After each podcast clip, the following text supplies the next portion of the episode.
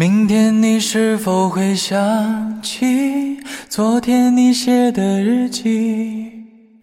明天你是否还惦记曾经最爱哭的你？老师们都已想不起猜不出问题的你，我也是偶然翻相片才想起同桌的你。今天要跟大家分享的故事是来自片刻网的，有些故事还没讲完，那就算了吧。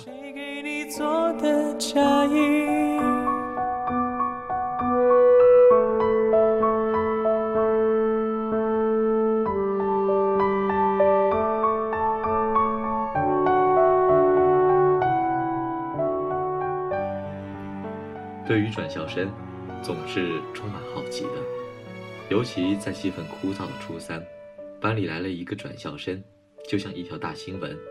关于他长什么样子、为什么会来、从哪里来之类的问题特别多。那天班长就来通报了这个消息，同学们叽叽喳喳地问着问题。班长都来不及一一作答，班主任就进来了。一个个子不高、瘦瘦弱弱的男生尾随其后，在教室由嘈杂转为安静的瞬间中，站在了讲台中间。后来他成了我的同桌，虽然这段关系只维持了短短两个月。谁遇到多愁善感的你？谁安慰爱哭的你？谁看了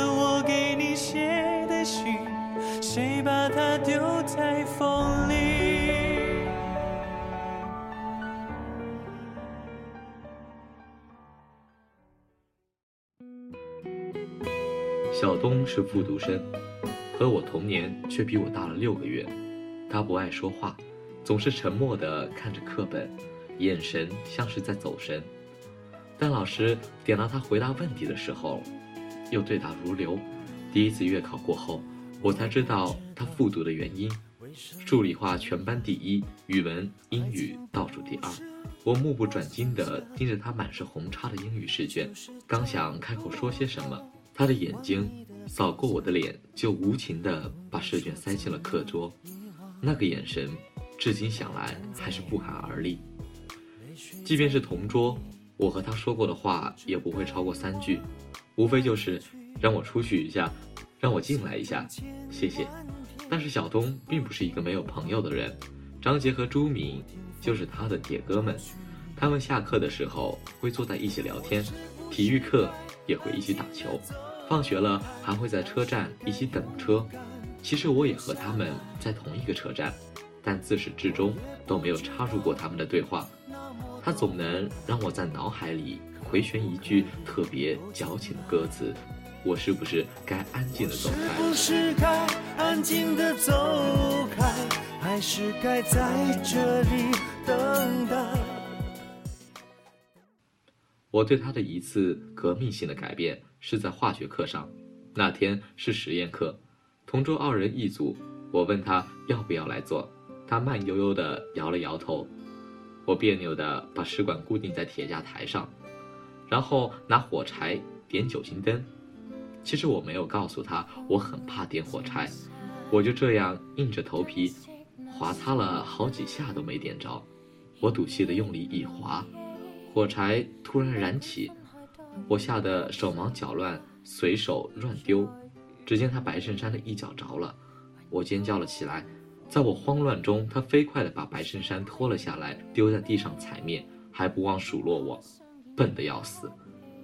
看着上半身像排骨一样赤裸的他，我趴在实验室的桌子上，眼泪摩挲了眼眶。他坐在我身边，镇定自若地捡起那件被烧了一大片、还附带了几个大脚印的衬衫，然后穿了起来。我的眼泪就更无法抑制地爆发了出来。那个实验，我至今都记得。实验室制取氧气。我都忘了自己是怎么回到教室的，只知道耳畔一直在回荡“笨得要死”这四个字。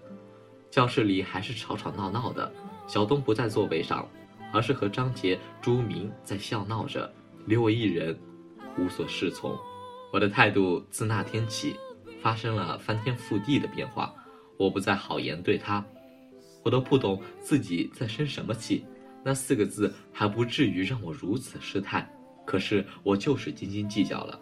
而让我更愤然的是，他对我敲敲打打、恶言相向，完全无视，还是看他的书、发他的呆、聊他的天。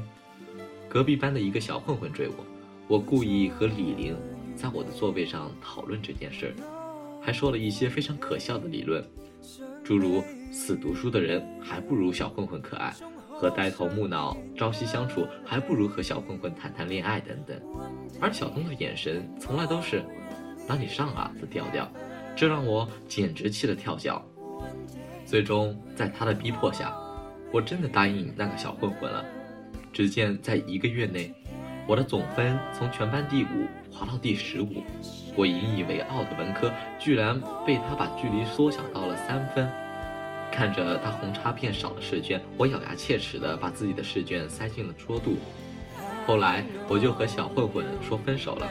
每天放学，我都胆战心惊的，生怕自己在校门口外被围堵啊，被抓进小黑屋之类的。为了安全起见，我总是跟在小东他们三个后面，等车的时候也离他们半径五米内，甚至还和他们坐同一辆车，然后再下车换乘。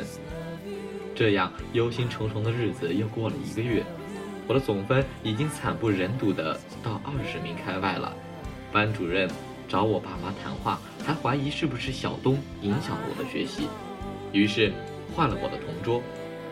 不是同桌以后，我以为我会很开心，但事实上我更精神涣散了。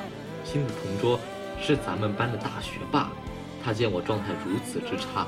有事没事就给我做中考动员，说来也挺感谢他，不然我估计自己原来的好成绩也就葬送在考场上了。当我觉得风声已过，不用再害怕小混混时，我的生活再一次发生了改变。那天的车站格外热闹，站了好多以前不怎么在那等车的人。我走近才发现，不正是小混混那伙人吗？我低着头，有点不敢靠近。然而，越是想躲，越是躲不过。小混混一脸狡诈地和他身边的人说：“七班的那个女生早就被他玩烂了。本来就是觉得长得不错，看着挺骚，后来发现在床上就是个死人，所以就甩了。他们那些子虚乌有的污蔑让我无地自容，我的脸涨得通红，拳头紧紧握着。”我指望用沉默化解这场浩劫，然后沉默着，沉默着，身边居然一片哗然了。小东拎着小混混的衣领，拳头举得老高，嗓门也是我从未见过的分贝。你再说一句试试！张杰、朱敏上前阻拦，小混混显然被小东的气势吓退了，最终只是以一句“关你屁事”灰溜溜的走了。而我始终像个局外人，站在一边，不敢上前，也不敢后退。到第一个学期期末的时候，小东的成绩已经稳稳坐居全班第二，年级第十了。全班第一的学霸就坐在我的身边，我羞愤的想把自己的脑袋塞进肚桌里。学霸对我说：“你还有最后一学期的努力机会，别让我失望。”在学霸的鞭策和小东的隐形刺激下，我终于清醒过来。再深的激情让我整个寒假都完全浸没在那本该死的灿烂的六月里，直到没题可做。初三最后一学期也在宁静平缓中度过了，包括我和小东的表面关系。进考场前，我在楼梯口遇到了他，他还是保持那样风轻云淡的眼神和我擦肩而过，而在我耳边留下了那句“加油”，却让我错愕在了原地。同学聚会在 KTV 里隆重举行，初三七班全体同学无一缺席。直到那天，我才知道，原来学霸还是麦霸，原来李林和朱明在一起了，原来张杰要出国，原来小东唱歌很好听。后来班主任也来了，气氛更是热烈到沸点。班主任说：“陈宁，你不是唱歌挺好听的吗？你和许彦东一起来一首吗？整个包厢里响起了咳嗽声、起哄声，还有轰鸣般的掌声。突然想起网上看到的一句话：一对男女被老师同时喊起来回答问题，全班都在咳嗽。这就是记忆中最美好的时光。即便我和小东不是一对，那一刻的美好也足够被我收藏一辈子。回头望，伴你走，从来未曾幸福过。恨太多，没结果，往事重提是折磨。下半生陪住你，怀疑快乐也不多。被我伤，让你痛。好心一早放开我，从头努力也坎坷，通通不要好过。为何唱着这首歌，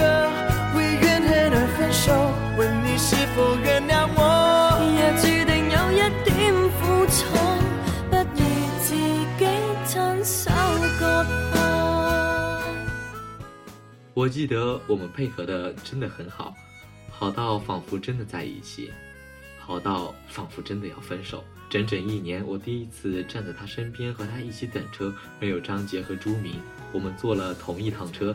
小东坐在我身边，一如那短暂的两个月。我看着他的眼睛，他的眼神终于不再那么无所谓。他和我一起下了车，送我到家门口。徐远东，谢谢你，谢谢你骂我，谢谢你为我出头，谢谢你鼓励我加油，谢谢你送我，谢谢你。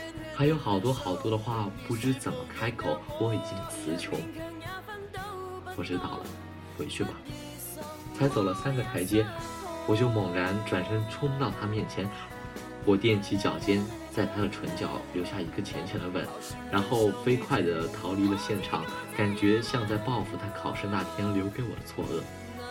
最终，他进了本区最好的一中，而我被林志远直接录取了。故事到这里也就戛然而止了，回忆的片段被永远封存在出场即止的那一秒。有时候没有结果，或许就是最好的结果，真的。